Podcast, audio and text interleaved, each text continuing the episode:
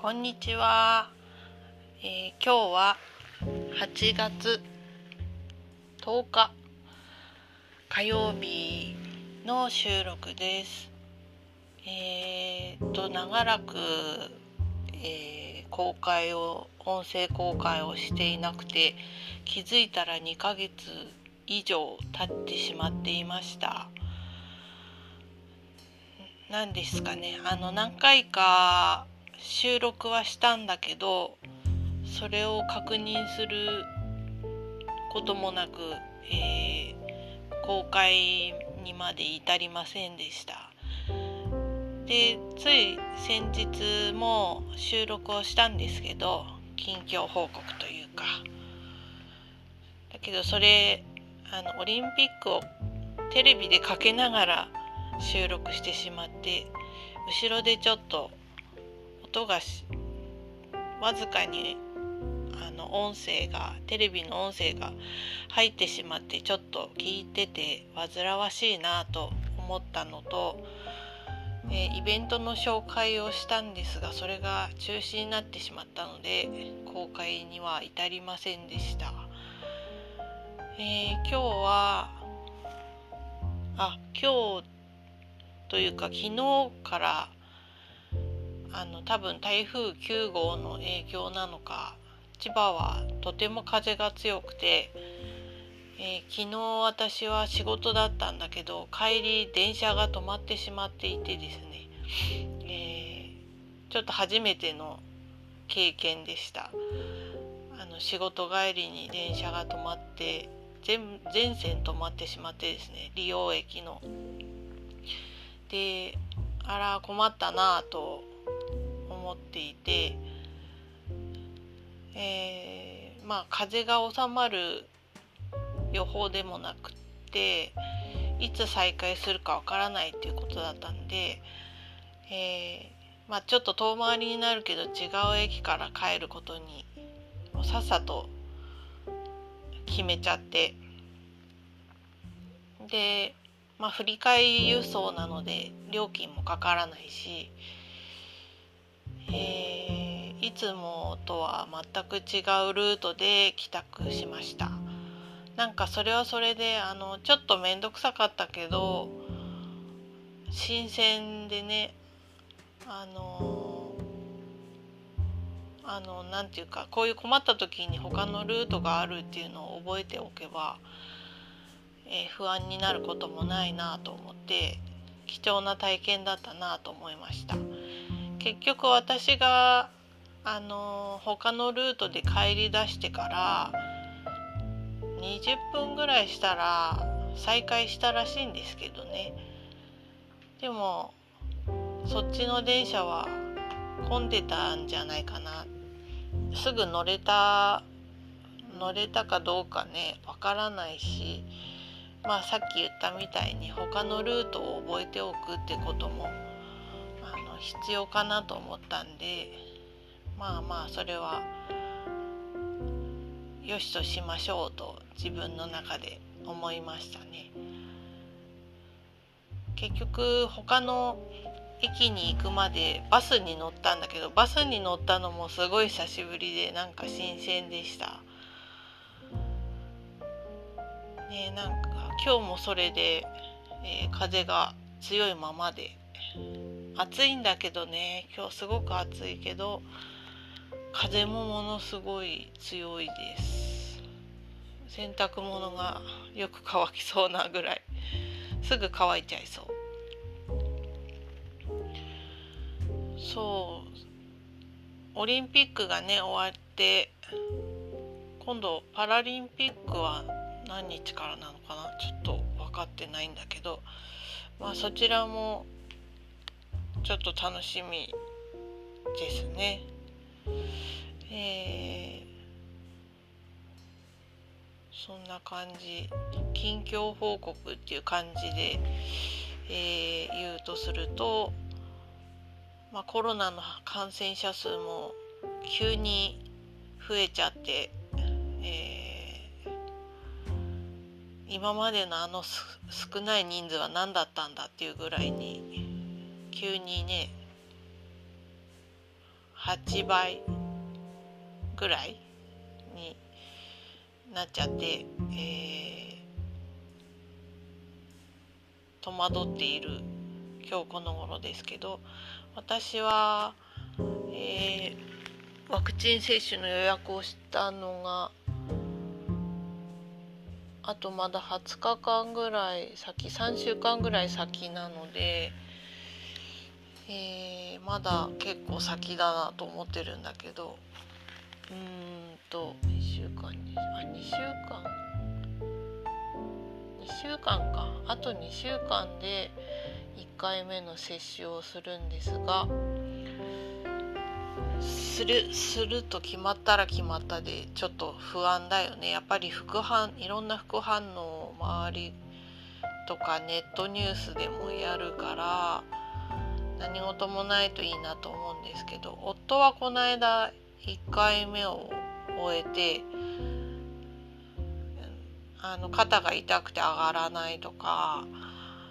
あの腫れたりとかなんかだるいっていうことは言ってましたね。2回目が結構反応があるっていう話を聞くので、えー、どっちにしろいろいろドキドキしますね。まあでもワクチン接種をしてかからないかかかったとしても重症化を防げるっていうのであれば、まあ、私も夫も結構人に触れる機会のある仕事なので致し方ないかなと接種も必要かなと思っています。こんな感じですかね。なんか2ヶ月の間何かがあったわけでもなく暑さに耐えながら えー毎日のようにアイスを食べながら暮らしておりました。皆さんはいかがお過ごしでしょうか、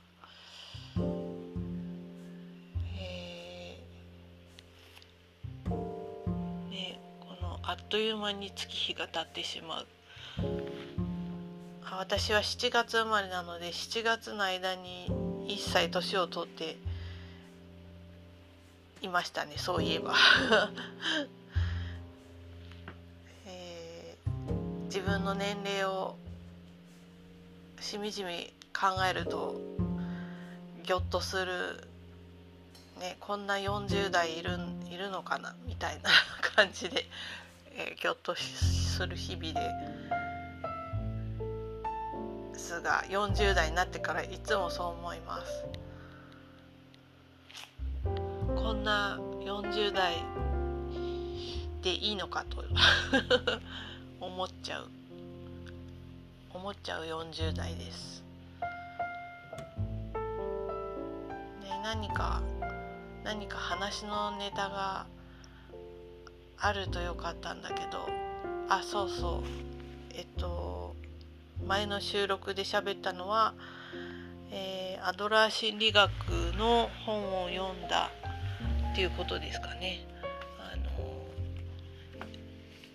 一冊の漫画本から始まったんですけど「僕が僕であるためのパラダイムシフト」っていう、主人公がうつ病を克服した、えーと、話で。でその中にアドラー心理学とか NLP とかあとなんか催眠療法を受けたってことで NLP の3つの心理学のうちの1つがなんか催眠療法でその治療を受けた話とか、まあ、カウンセラーさんとの出会いとかっていうのをまとめた一冊なんですけどそれでやっぱりアドラー心理学の本を読んでみたいなと思って「嫌われる勇気」を読みました。あれはすごくあの前は私は怖くて手に取れない一冊だったんだけど、えー、今回はすごい面白くてあのまあ耳に痛い耳が痛い部分もいっぱいありましたけれどもあのやっぱり青年と鉄人の対話形式になっていてそれがまた読みやすい部分でもあったり青年のあの怒りっぷりが面白かったり結構あっという間に一冊読んでしまってで面白かったんで幸せになる勇気も借りてきて図書館でね借りてきたんですけど読みましてやっぱすぐそれも読み終わっちゃいました。で面白かったのでそのその2冊を書いた方岸見一郎さんと読むの方の「アドラーをじっくり読む」っていう本を借りてきたんですけどちょっと今度はあの何て言うんですかね言葉とかが難しくてなかなか頭に入ってこなくて読み進められず、えー、半分半分も読んでない3分の1ぐらいしか読めてなくて、えー、ちょっと苦労読むのに苦労しています。もともと本を読むのが苦手なので、えー、ちょっと読み終えるかどうかわからないぐらいのペースで読んでいますでも自分の中にない価値観とか知らなかったこんなこと知らなかったっていう知識を取り入れることができて、まさに最初に読んだ本の主人公のようにパラダイムシフトが起きるっていうかねパラダイムシフトってものの見方とかそういう意味だよね。なんかそういうものの見方が変わるっていうことだから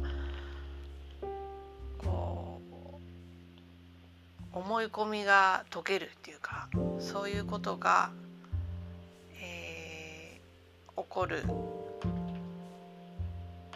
アドラアドラ心理学なんかねちょっと珍しい概念の考え方が多いから本当に読んでてなんかこういろいろパカンが起きた感じでした。そんな今日この頃でございました。図書館に返しに行かなくちゃ。図書館であと小説でも借りてみようかな。たまに小説を読むのもいいよね。なんかおすすめの小説こうなんか感動したり面白かったり何て言うんだろう。心が温まるような小説を読んでみたいなってちょっと思います。皆さんももしそういう感じのおすすめの本があったら教えてください。それでは今回はこの辺で終わりたいと思います。聞いてくださってありがとうございました。また収録します。それではまたね